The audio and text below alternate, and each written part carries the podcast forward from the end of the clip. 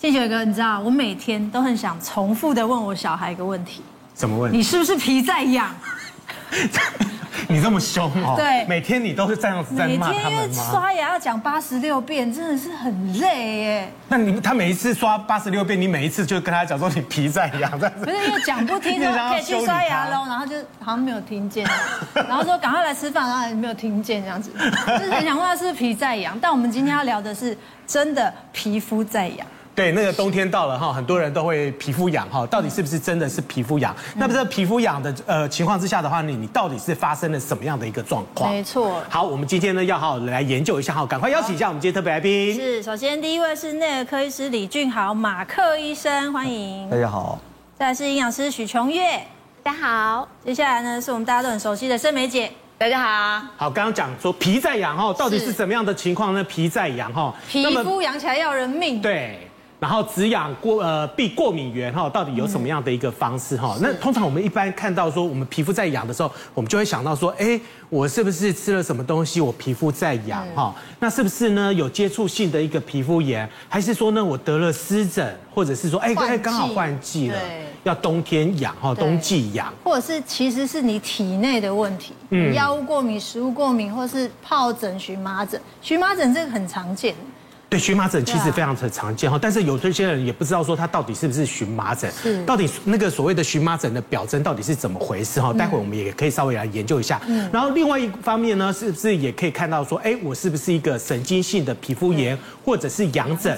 嗯，再来不然就是感染了，对，香港脚啦、汗斑、体癣或者是胯下痒。嗯嗯，那其实呢，呃，皮肤的问题其实非常的严重哈，因为皮肤是人体的最大的器官，是啊。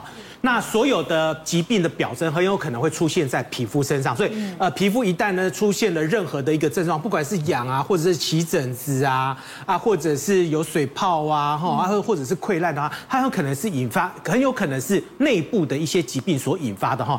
那这个马克医生，这里面有没有讲说哪一个东西是比较容易治疗，或者是说比较难治疗的？比较容易治疗，因为只要是感染的都很容易治疗，这个是比较容易嘛，对不对？对对对对对。那其他的呢？比如说，哎，接触性皮肤炎啊，那我就不要接触啊，对，不要接触就好。可是万一你的接触皮肤炎是对于哎。清洁剂或洗手液，哦，那你要怎么不接触呢？看起来比较难的是这个吧？对啊，这会不会比较难？没有，其实很简单，就是给他吃精神科病的药就可以。就我去看皮肤科，然后他说，哎，你有心经病。对对对对，这样好吗？所以有时候皮肤病并不是只是皮肤病，有可能是内在的问题有问题。哇，这个。那可是问题是我怎么知道说我应该看什么科呢？我一定先看皮肤科。所以就是。如果当你觉得皮肤科没有办法解决你问题的时候，那像刚刚你之前讲的问题，可能就要来到加医科来做抽血检查，那就会知道更多问题了。接下来就是我们比较常见的，对，这张是不是偷我的照片？这个是你吗？我常常就是长这样啊，啊，真的。而且我们有时候不是说，比如说换个衣服，可能这边比较痒，对，就会抓两下。嗯，我跟你讲，我真的不能抓两下，因为抓两下就会变成，千万不要抓。对，所以有时候我都会用打的。因为我我只要一抓，他全身开始受不了啊，我就会这边也抓，那边也抓，然后抓完去照镜子就变这样。啊，就在我们皮肤科里面啊，有一个叫做有个测试。来测试说你是不是一个过敏的体质，其实你就这样抓它，有这种线条出现，就是所以我就是过敏体质。那个是轻轻抓就会了，对，轻轻抓就会有，轻轻抓就会有，没错。空气当中的话，会不会造成所谓的空那个所谓的过敏？有啊，包括有一些霉菌的感染，霉菌。会飘飘散在空气当中嘛？对，还有花粉，花粉对，换季的时候花粉，还有一些香氛类的。其实这里面的话呢，这个荨麻疹很常会见到哈。对。哎，盛美，你是不是也会荨麻疹？你好像很严重。我就是想问，就是说，因为我呃皮肤严重的过敏，而且真的是痒起来要人命。我如果一旦发作，我就会忍不住想要抓。那医生都会说千万不要去抓。但是你知道，我只有忍半天。因为你你知道工作的时候你会忘记，可是等你开始放松的时候，你就会你知道很难受，就会开始抓，然后我一抓就会皮开肉绽，越痒越抓，越抓越痒。那后来因为我真的被皮肤科医师盯了好几次，那我再发作的时候呢，我就用热水烫，因为我觉得用打的拍打的没有办法止痒，热水烫。就是洗澡的时候你就用很热的那个水啊，更痒手脚。没有，它会很舒服。对，我跟你讲，这性学了解，就那个当下很舒爽。对。可是等你洗完澡之后，更痒啊，更痒，而且整个会肿起来，而且会红到一个不行。可是我必须讲，像我们这样过敏体质，它就是反复发作，然后它就是非常痒，然后又没有办法止痒，因为医生的确会开药膏，我知道也会吃，可是。它不可能马上就好啊，然后它会反复的发作。像我的话呢，我的脸哦，只要碰到一点点化学成分，像有的面膜，那个面膜纸会让我引起异位性皮肤炎，就会像那个有没有那一块一块的。我只要面膜一拿下来，就是一块一块一块一块的，因为我就会严重过敏啊。然后我也觉得我也有一点心因性。就是说，比方说，我工作很累。我举例，比如说，我前阵子常，比如说，呃，前几年去北京好了，比如说要工作七天，到第五天的时候，就这么神奇，那个脚上就开始起疹子，啪啪啪啪啪，爬到身上的时候，我就差不多要回家了。然后等到我回来看皮肤科的时候，我基本上都要吊点滴跟打针。那我就在想说，我的过敏源是不是因为有过度的劳累跟紧张？因为太大的压力之下，它好像也会爬。我指的爬就是那个，你知道疹子从脚一路爬上来这样子，全身是不是因为压力过大？还有就是，我必须坦坦白讲，更年期之后发作的更厉害。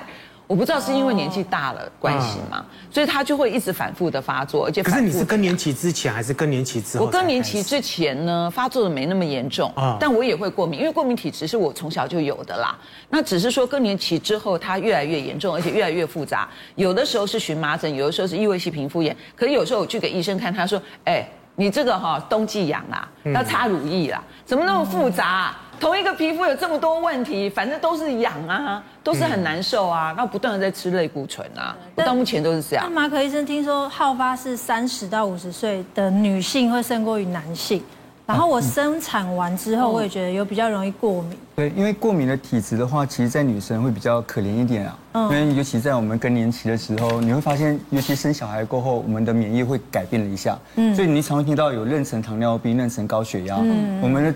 我们的女生比较可怜，是在生完小孩或者是更年期过后，都一换了另外一个体质。是，所以这时候有些人觉得，哎，怎么年轻的时候没有过敏，老年的时候为什么还会有？嗯，所以我们过敏是一种多因性的，是环境的因素，环境的塑胶我那些塑胶荷尔蒙，嗯，加成起来变成了一个过敏体质。嗯，所以刚才啊，盛梅姐有提到说，哎，如果你痒的时候，到底可不可以用热敷？对，因为我们有个叫转移疗法。但你痒的时候，你用其他的刺激，那改变他的想法，他就觉得没那么痒。所以这也是最大的 NG 的做法，就是很多 NG 很多老人家都会觉得，哎，我脚好痒，我去泡个热水，哎，觉得好舒服。可是他只是转移他的热的感觉，是，所以你又忘记了痒。当你起来过后反而更痒，因为热的时候会把你的皮脂腺带走，嗯，这时候反而是破坏了你的屏障，所以你更容易痒。而且我们养了过后，我们有个病人就是很爱泡泡澡，嗯，然后他就养养又去泡嘛，然后反复的去抓，把细菌带进去我们的皮肤里面，所以得到了蜂窝性组织炎。啊，所以这时候就会想到说，哎，平常人会这么容易得蜂窝性组织炎吗？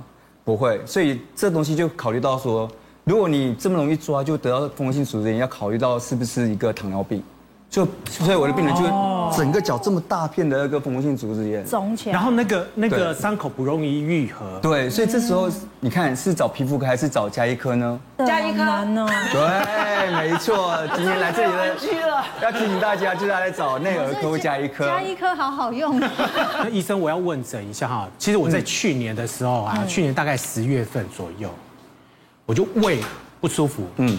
然后胃整个呢痛到整个哈是没有办法坐立难安，去挂了急诊。挂完急诊以后呢，医生帮我处理了以后呢，他还是痛。然后痛完了以后呢，隔天呢马上荨麻疹，全身，全身，我就现在看镜头，搞不好我还有一些哈，全身荨麻疹，荨麻疹到脸呢全部都肿起来。像这样吗？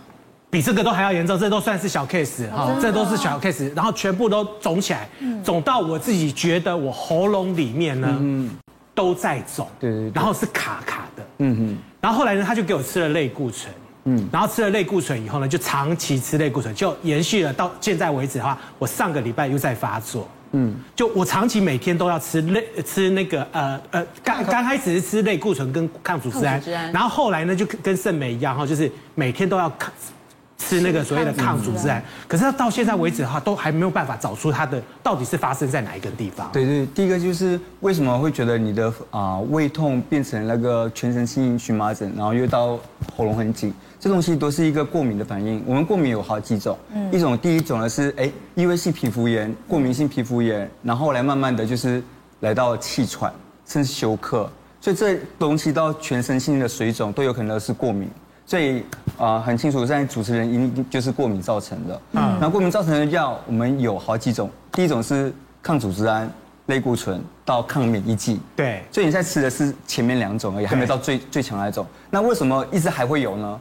那因为你的过敏还在身边，那到底是对什么过敏呢？在台湾里面有八成以上都是对我们的蟑螂和尘螨过敏，八成，但两成不是哦，这就要靠抽血。那现在的抽血只要抽五 cc 的血，就可以抽到两百二十四项左右的常见的过敏源。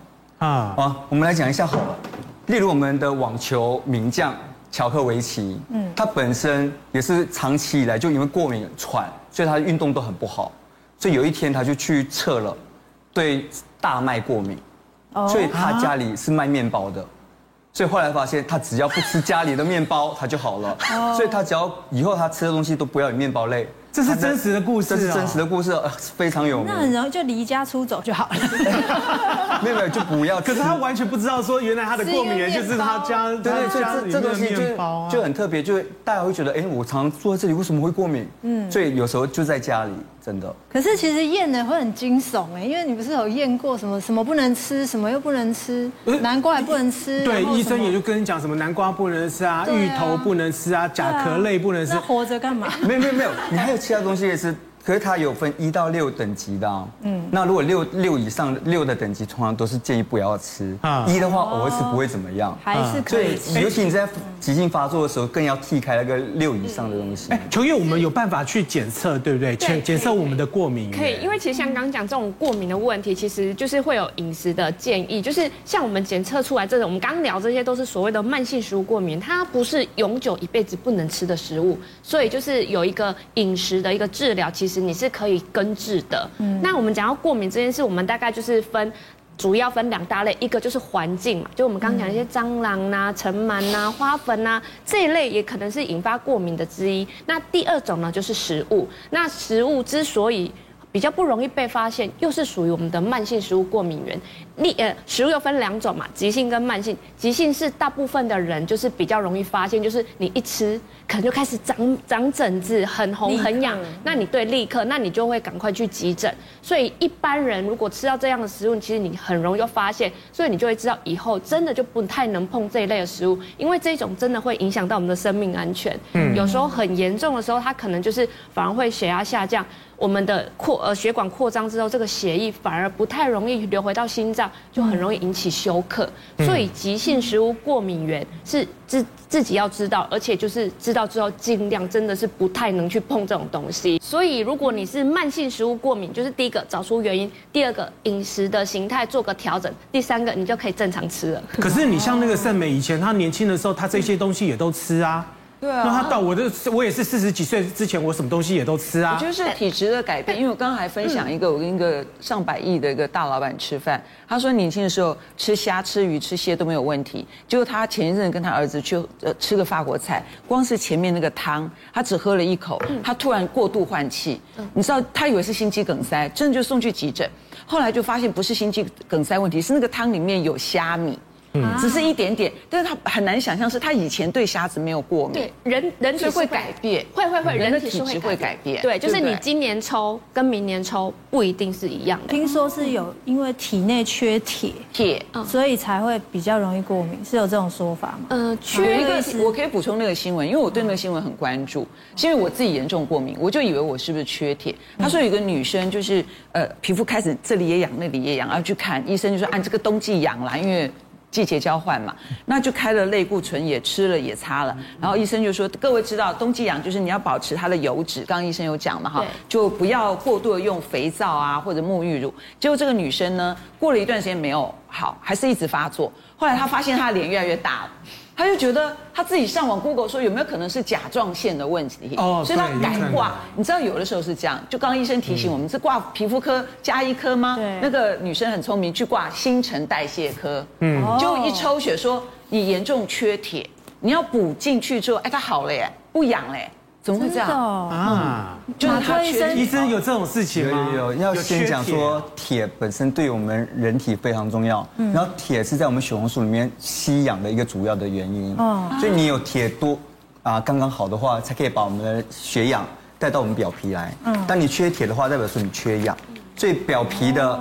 皮毛和指甲都最容易有问题，嗯，所以你皮就会比较容易干燥啊，毛发会变比较稀疏，嗯，甚至指甲会变成像汤匙一样的指甲。社美姐的那个到新陈代谢科应该是有这其他共同的表征，让我们觉得哎，它有可能缺铁，所以来验个那个有没有缺铁。但问题在说，现在时下很多人过分的补铁，嗯，所以铁的话如果补太多，会沉积在我们脾脏和肝脏。反而会造成负担，负担，所以大家不要以为说你皮。头发少啊，什么皮肤干就要去补铁，就要去测有没有缺铁。但食物补铁应该蛮容易的吧？对，其实食物铁，呃，我们要先讲，其实补铁的话，就是会分动物性跟植物性。嗯。那当然，动物性的话，它补补铁的速度是比较快的。那比如说像动物性，就是我们很常知道猪肝啊、猪血啊、牛肉啊、猪肉这些含铁都比较高，因为它是我们所谓的一个二价铁，人体就是比较可以容易的一个去利用。那植物性铁质，其实我们现在也会很鼓励补充，因为毕竟它带来的一个负担比较没那么大。因为动物性铁质虽然它有铁，但同时它也有比较多的一些脂肪。哦，所以我们会鼓励一些呃植物性的铁，就比如说红苋菜啊、红凤菜，或者是像一些玉米笋也会有。那我们常常见的可能就是一些呃，比如说呃苹果啊这种，其实铁质含量比较高。但是同时会建议大家，如果你在吃植物性铁的同时，要搭配维生素 C，帮助它的一个利用率。那维生素 C 高，可能就是像一些柑橘类啊，比如说哎，再喝个什么柠檬汁、柳橙汁啊，吃个奇异果、芭乐，就帮助我们。这个铁质吸收，那我们在吃铁质的时候，比如说我们是去吃了牛排，那牛排我觉得饭后要点的是柳橙汁，而不是咖啡，不然这个咖啡又会抑制铁质的吸收，那我们补铁就白费了。所以有时候饮食就是去注意一些搭配，才可以让我们就是事半功倍。嗯，我觉得还是学人力挺，就是干脆不要吃好了，什么都不要吃。